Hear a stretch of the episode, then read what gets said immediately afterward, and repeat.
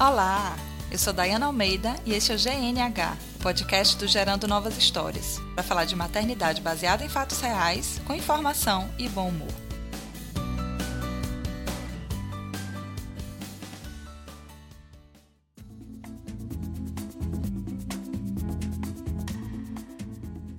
Continuando a nossa série de passo a passo sobre o que, que a gestante precisa saber depois que ela descobre a gestação, hoje nós vamos falar sobre nascimento.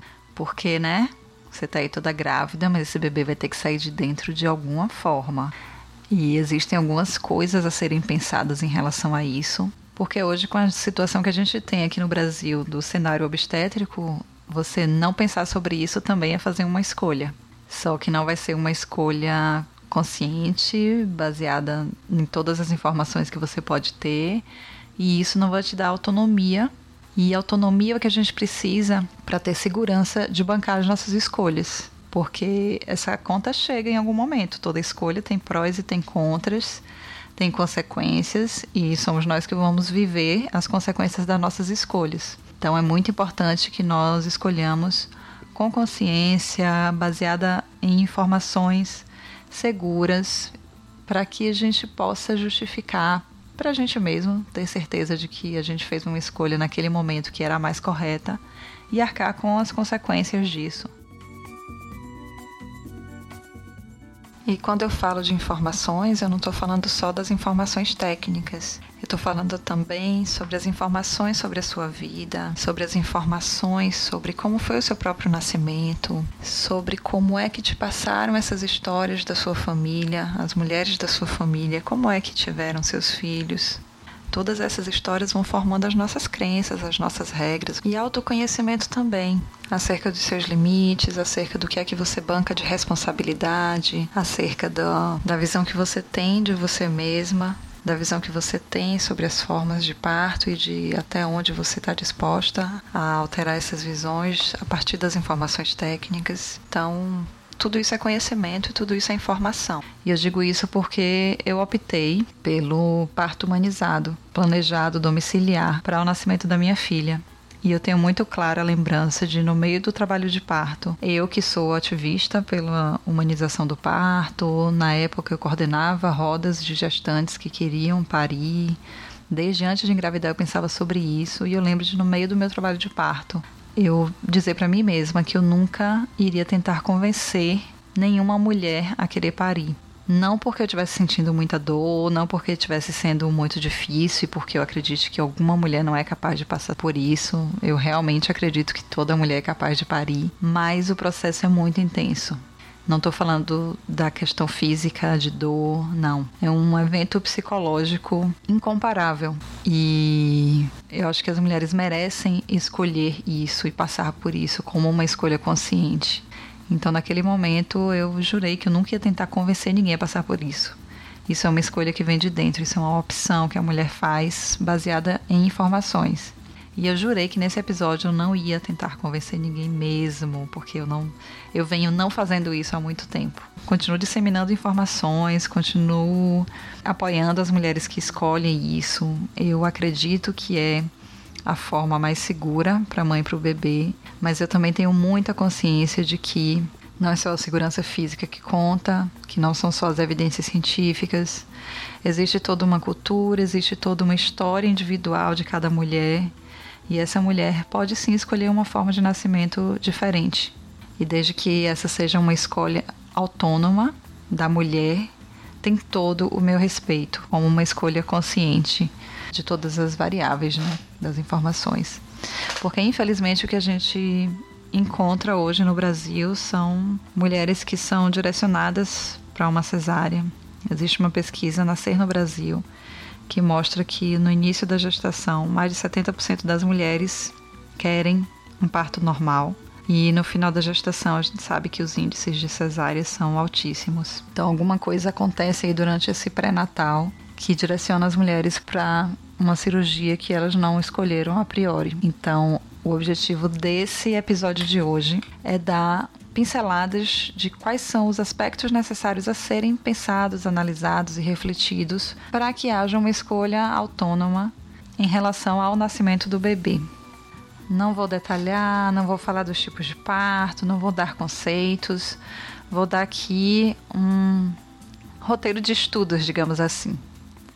Né? Se você quiser realmente ter, tomar uma decisão consciente sobre a forma de nascimento, vou te dar aqui um, um roteirinho, uns tópicos que você precisa se ligar, você precisa pesquisar, você precisa é, refletir sobre essas questões.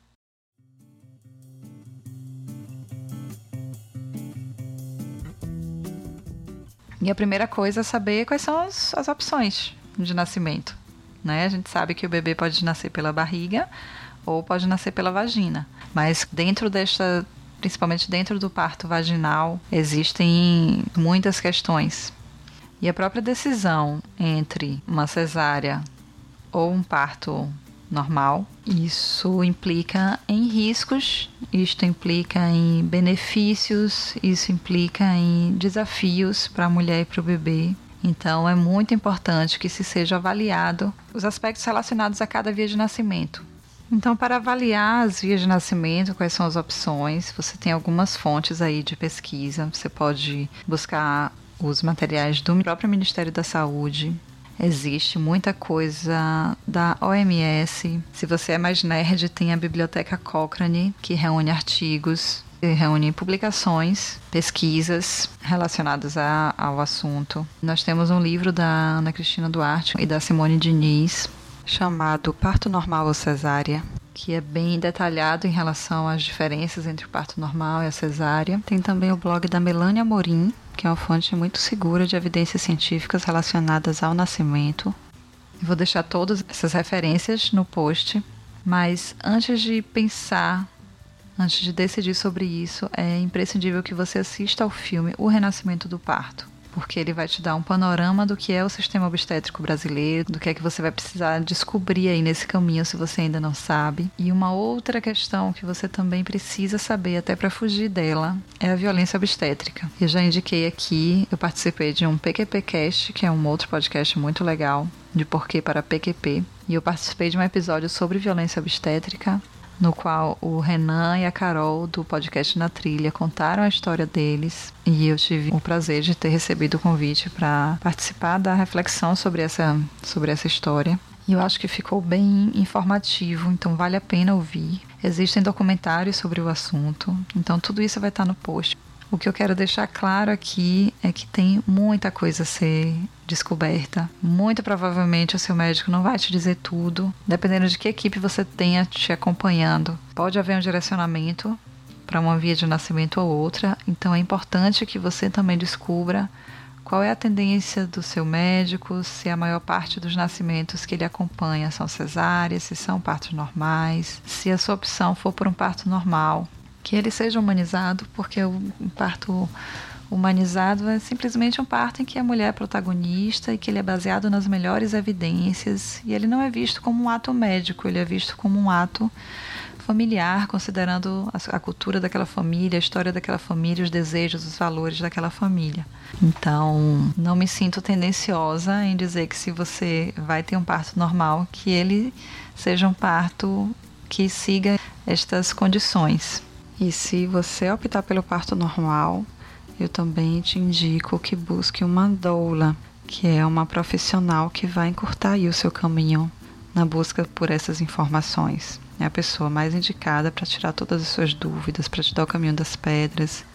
É uma pessoa que provavelmente vai ser da sua cidade, então ela vai conhecer o cenário obstétrico da sua cidade, vai poder te indicar as melhores opções, além de que vai poder te dar todo o suporte no dia do parto, durante o trabalho de parto e no pós-parto. Então pesquise também sobre essa profissional que é a doula. Então, além de saber sobre os, as opções, as formas de nascimento, de conhecer como se dá cada processo, de saber quais são os riscos, quais são os benefícios, quais são os desafios que tanto o bebê quanto a mãe enfrentam em cada uma das formas de nascer, é necessário também que você conheça quais são os mitos relacionados a essas questões. O que é que é tido como verdade e que de repente é um mito que é propagado sem nenhum fundo de, de realidade. Eu, por exemplo, quando comecei a pesquisar sobre parto, foi há muitos anos. Uma amiga estava grávida E na minha cabeça, o parto normal era, era mais natural, então eu não imaginava uma, uma cirurgia no nascimento do meu filho. Mas essa amiga falou que a médica dela disse que ela tinha que escolher, porque se ela escolhesse parir normal, ela ia ficar com a vagina larga. E quando ela falou isso, vindo de uma médica, naquele momento em que eu confiava ainda na palavra do médico, e aquilo fez sentido assim na minha cabeça. Puxa, passa uma cabeça de bebê.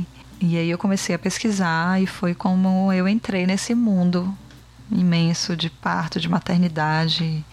E uma das primeiras coisas que eu descobri logo de cara é que isso é um grande mito. Se você imaginar que o útero, ele é do tamanho de, sei lá, do seu punho fechado. E ele fica de um tamanho tantas vezes maior durante a gestação. Por que, que os músculos da vagina seriam diferentes, né? E a, como esse mito tem muitos outros, tem também os, muitos mitos relacionados à cesárea. Então, a informação de qualidade também vai cair por terra esses mitos, para que você não baseie a sua escolha com essas informações equivocadas. Uma outra característica da forma de nascimento que você também tem a opção e que você também vai poder escolher é o local do nascimento. Né? Não, não necessariamente o seu filho vai precisar nascer na maternidade que é atendida pelo seu plano de saúde. Se você for pensar e se você estudar, você vai ver que existem outras opções, que existem casas de parto, que existe a possibilidade de você parir na sua casa, se a sua opção for por parto normal. Então, vale a pena também. Um dos pontos também é você considerar qual vai ser o local, quais são os, os prós e contras também de cada local de nascimento. Além disso, vem as questões mais operacionais. Quais são os custos envolvidos com isso? Né? Você vai ter possibilidade de arcar, o que é que você vai precisar de expor para bancar a sua escolha. Porque, infelizmente, algumas escolhas não são cobertas pelo plano, são impeditivas para algumas pessoas quando são particulares. Então, os custos precisam ser analisados e casados com as suas possibilidades. E tendo a vida essa escolha, principalmente a escolha do local, se você pensa em ter o seu filho no hospital, uma questão importante a ser analisada é quais são as intervenções que vão acontecer com o bebê. Porque a gente pensa muito no parto. E aí você pode ter uma equipe legal para ter no hospital, mas nasceu, o bebê ele vai passar pelo protocolo do hospital. Quais são os protocolos que esse hospital segue? Eles têm base científica ou eles são feitos há anos e nunca muda? Será que eles têm consciência de que o bebê sente incômodo, sente dor? Você sabe o que é a hora dourada? Qual é a importância do contato imediato do bebê com a mãe, seja qual for a forma de nascimento? Então, para se ter o bebê no hospital, há que se pensar muito nesse pós-parto. E, se for o caso, elaborar um plano de parto com os seus desejos ou um plano de nascimento, porque a gente pode estar falando também da cesárea colocando quais são seus desejos, conversando antes com as equipes, com a equipe de obstetrícia, com a equipe de neonatologia. Se você pensa em ir para a casa de parto, você precisa conhecer os critérios para ser aceita numa casa de parto. Existem alguns critérios. Se você pensa em ter um parto domiciliar, você vai precisar pensar e conhecer muito bem sobre corresponsabilidade, porque é uma escolha e as escolhas elas têm as suas, os seus benefícios e as suas consequências. E principalmente para um parto em domicílio, que é uma coisa que não é tão aceita no Brasil, apesar das pesquisas mostrarem a segurança. Intercorrências podem acontecer em qualquer lugar, mas se você estiver dentro de uma instituição, esta, isso é compartilhado, principalmente com a instituição, com a equipe. Se você estiver em casa por uma escolha sua, essa responsabilidade é compartilhada apenas com a sua equipe. Então, isso é um aspecto a ser pensado. E em qualquer das opções de, de local de nascimento, você precisa ter o plano B. Qual que vai ser o plano B se você tiver decidido por uma casa de parto e o parto se complicar? Porque na casa de parto você tem partos de baixo risco. Você precisa de transferência, você precisa conhecer qual é o, plano B, qual é para que unidade você seria transferida. Se você for ter em casa, tem alguns critérios para ter um parto domiciliar seguro. E um deles é a distância de uma maternidade para qualquer intercorrência. você poder ter uma transferência rápida e segura. Em relação ao hospital, se você optar, por exemplo, por não agendar a cesárea, que inclusive agora só pode ser agendada a partir de 39 semanas, a cesárea letiva não pode ocorrer antes das 39 semanas da gestação. Então, se você espera entrar no trabalho de parto, que é o mais adequado, se a sua escolha for a cesárea, porque é uma garantia de que o bebê vai estar prontinho, mas isso você vai descobrir nas suas pesquisas, eu não vou te falar muito mais agora. Então você precisa saber quais são as opções que você tem de maternidade. Se você procurar buscar a primeira maternidade e ela não tiver vaga, ou se você tiver que esperar muito, saber se você tem opções ou se você vai focar em uma maternidade só. Então, eu sei que são muitos pontos, mas as informações são fartas. Eu vou deixar algumas fontes, alguns links de consulta no post desse episódio. E as formas de contato do Gerando Novas Histórias ficam abertas para vocês tirarem as suas dúvidas, para vocês baterem papos entre si, para vocês tirarem dúvidas. Então vocês podem entrar lá na página do Facebook, no post dessa, desse episódio, vocês podem enviar mensagens no site, podem me mandar e-mail particular para o contato arroba gerandonovashistórias.com. Você também pode me mandar mensagem no Telegram. O meu perfil é Diana Almeida, underline GNH. O Instagram é Gerando Novas Histórias, o Facebook é Gerando Novas Histórias, então temos muito canal de comunicação e eu posso ir te acompanhando e te ajudando nesse caminho de buscar essas informações, mas essa escolha é só sua, essa decisão é só sua, no máximo compartilhada com o seu companheiro, a sua companheira, mas principalmente sua, autonomia da mulher, autonomia da gestante.